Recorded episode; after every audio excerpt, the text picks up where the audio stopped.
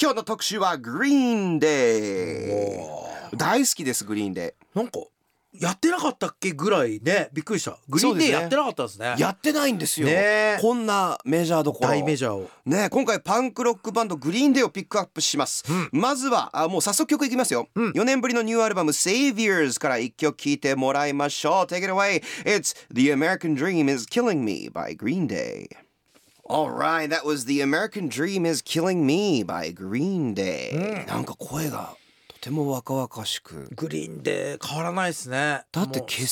成結構長いですよだってもう30年以上でしょ87年結成なのでうわすごいですよずっとフレッシュで入れられるってすごくないですかメんンバーも変わってないですすよねその我々が知ってるメンバーからは、うんそうですそうですドそうゥでーすキー以降からははいおそらくそうドゥーキー以降は変わってないはずですねですよねそうなんです InnerFM Live Buzz 今日はグリーンデーをピックアップしていますここで簡単にバンドの紹介しましょうカリフォルニア州出身のロックバンドですいわゆるベイエリアパンクシーンの、もうパイオニアというか、の一バンドです1987年に結成94年のメジャーデビュー作「ドゥーキー」で1000万枚を超えるセールスを記録、すげえ1000万枚を超えてすっごいアルバム名「ドゥーキー」ですからねドゥーキーっていうとまあお昼の番組ですけどはいいわゆる大きい方の大きい方の、はいってことですね大きい方はい大きい方ですそねうメジャーデビュー作大きい方大きい方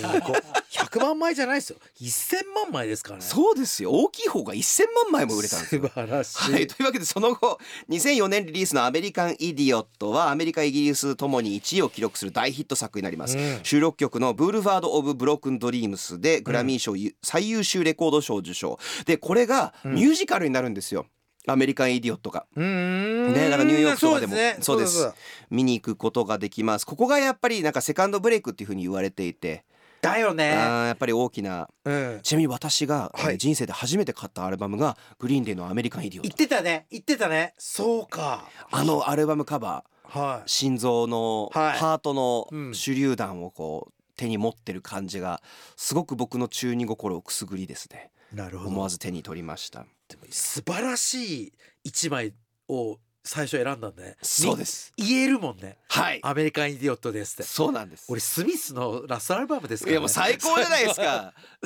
ストレージウェイズヒアウィーカム モノクロでかっこよさそうだったからっていう理由ではいさあというわけでグリーンデー、まあね、あの2015年にはロックの殿堂入りを果たします、うんロックの頂点にもう君臨し続けているバンドなんですけれども長野さん的にグリーンデーはどうですかその前にミッキーが初めて買ったアメリカンイディオットでこれ僕だけが言ってるだけだと思うんですけど世界中ではいどれだっけちょっと曲が分かんないんだけど、はいもしかしたら「ブルーバード・オブ・ブロークン・ドリームス」かもしれないがブライアン・アダムスの「サマー・オブ・69」そっくりなんですよメロディーが。あーだから毎一回このアルバム聞くと引っかかっちゃうんですよ。はいはいこれ皆さんどの曲かななんか意見ください。はいね気になりますねあのアメリカン・イディオットでの中であるんですよもうもろサマー・オブ・シクティナインのその途中の、はいもうブライアン好きな人だったらはっきり耳に入ってるメロディーが急に聞こえてくるんですよアメリカン・イディオット聞いて るとこれはね世界で私だけな気がするんだよ発え見し気になりますね、はいでそれちょっとハッシュタグライブバズでてではいお願いしますであのーグリーンデーはメジャーデビューアルバム「ドゥーキー」の時に僕が好きなニル・バーマナーのカート・コバーンが死んじゃったんでうーんなんかそれまででのもうドロドロしたようなもっとこう暗くて重くてみたいなグランジに慣れてたんではい若いなっていう印象がありましたね最初出てきた時時軽っって思ってだから正直ミッキーほど入れないんですよあそうなんですグねリーンデーカート・コバーンとその比べたらわかるじゃないですかうんうんうんその声のなり方というかちょっとポップすぎてはいだけどドゥーキーとアメリカン・イディオットは持ってますよさすがにに大メジャーなんでそうですよね、はいドゥーキーとかというわけでですじゃあここで長野さんおすすめの一曲を教えてくださいど真ん中行っていいです行かきましょうこれインター FM で聞きたいですはいグリーンデーでバスケットケースあーやっぱこれですね。グリーンデーといえば。Yeah, I う was ん basket case by Green Day. InnerFM からお送りしている Live Buzz。今日のバズアーティストはグリーンデーを特集。ここからは私ミキが独自に調べたグリーンデーのエピソードを紹介するこのコーナーをお届け。その名もミキーズマウス。もういろいろ調べましたで、うん今回ちょっとあの本当メンバー3人とも面白いんですよ、うんあの本当3人ともあの個性がうんすごく強くてですね、まあ、うん3ピースバンド、うんなので一人ずつ何か紹介していこうかありながとうございますはい、というわけで一つ目のトピックこちらですビリー・ジョー・アームストロング17歳からパンクたちと共同生活開始おボーカルのボーカルのビリそうですビリー・ジョー・アームストロングはですねもう18歳の誕生日で学校辞めますーうおーすげえっていうのもですねなんかあの英語で「practice makes perfect」っていうフレーズがあるんですけど練習をすれば完璧になるとっうんていう慣用句というかことわざがあるんです。うんで彼のロジックで言うとその練習をすれば完璧になる学校ではいろんなものを練習する場所、えーでも人間に完璧な人間なんて存在はいないわけだから学校にいる意味なんかねえやって言ってパンクたちと暮らして、えー音楽の道へ走ると。かっこいいないまだにあの確か楽譜が100%読めないんですよ。ええその本当指のあの置く場所とかフィンガープレイスメントとか、そっちとか耳とかでこう覚えたっていうえ方でえです素晴ねらしいですねいやもう本当にパンクですねいやもう最高なんですよでもう本当にですねいろんなあの廃墟まではいかないですけど、うんその倉庫だったりとかそういうところで、えー他のパンクたちと一緒に暮らして、えーソングメイキングをするんですその中でですねカプランクっていうすごいいいあのドゥーキーの前のあ有名だよね俺聞いてないけど、はいあー超名盤って言われてるそうですそうです、はあの「ウェルカム・トゥ・パラダイス」って3曲目にあるんですけど、うんああるねれは、えっとそのこの時代にパンクたちと一緒に暮らした時にパンクたちが行くあのーなんていうんですかねいわゆるセックスワーカーがいるその館い、うんにみんなで連れて行かれてて、うんうんうん、でそこに行くたびに「すげえなここ」って言ってうんうん作った曲が「ウェルカム・トゥ・パラダいイいス」ね、はい本当あのパンクというかロックを生きたうん、人です若い頃から。素晴らしい、はいうんでもビリー・ジョー・アームストロング本当よくあるよ例えばヘロインだとかっていう話はあんまり聞かずに、ねアルコール意外ですもアルコールに溺れちゃってあー結構暴れたりとかがあってリハビリを終えたんですけど、はいはいはい一時期ベジタリアンになってみたり、うんうんうんベジタリアンになってみたら体重落ちすぎてベジタリアンやめたり、ええそうなんです面。白い極端でいいですねはい、でなんか捕まったりとかも伝説はあるんですけど彼の場合本当僕面白いなって思うのが何かで1時間ライブをさせられてブチギレて疲れてかなんかでうんでお客さんの前でパンツとズボンを下ろしてお尻をあのお客さんに向けて「バーカバーカ!」って言って捕まってるんですよね、 あそういう感じのバンドですグリーーンで、はい素晴らしいはい、どんどんいろんなあの紹介していきます、はい続いてこちらですマイク・ダーンとビリーと暮らす前はトラックに住んでいたえはいあのーベースですねマイク・ダーンと、えー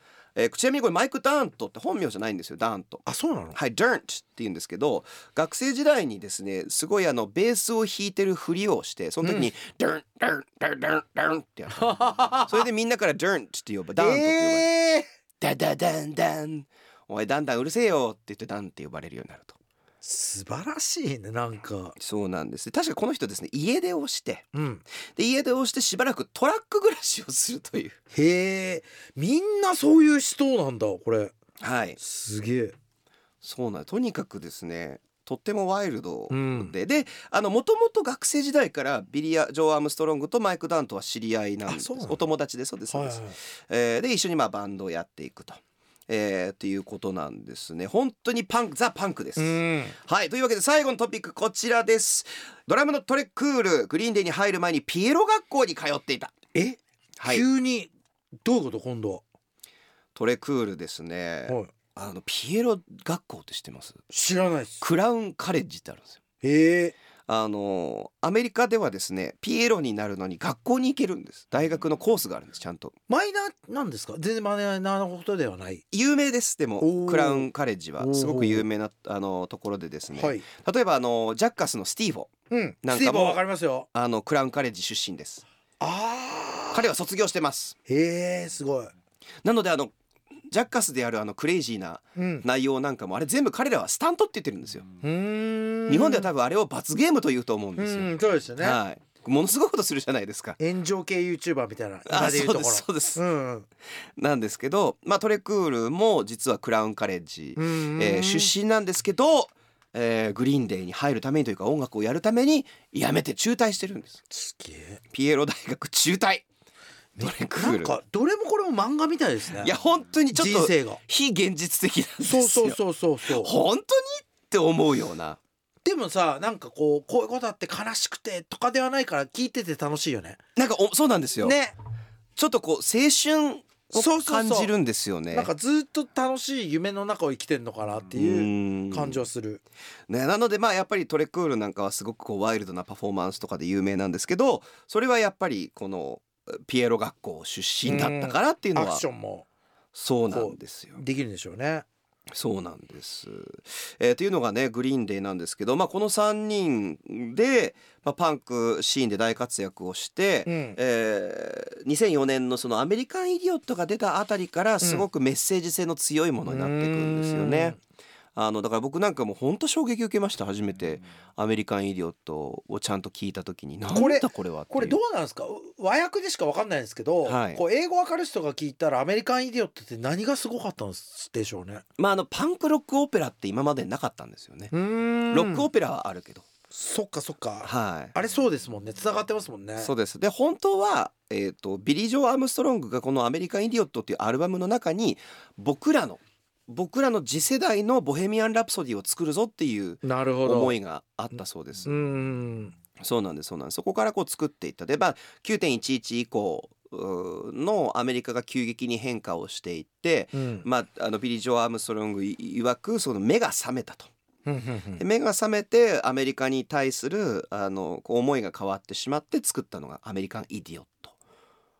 確かにあそこからちょっとグリーンで変わったよね変わりましたねなんか悪ガキ3人組ってイメージからちょそうなんですよっと硬派というか、はい U2 とやったりもしたじゃないですか、ああはいそうなんですよだからそそうなっんですち行ったんだとは思い ましたねでも結構本人たちも説教垂れたくないみたいで、うんやっぱり、うんうんはいあのなのでこうちょっとこう恐れながら、えーいろいろ批判させていただきますよっていう感覚で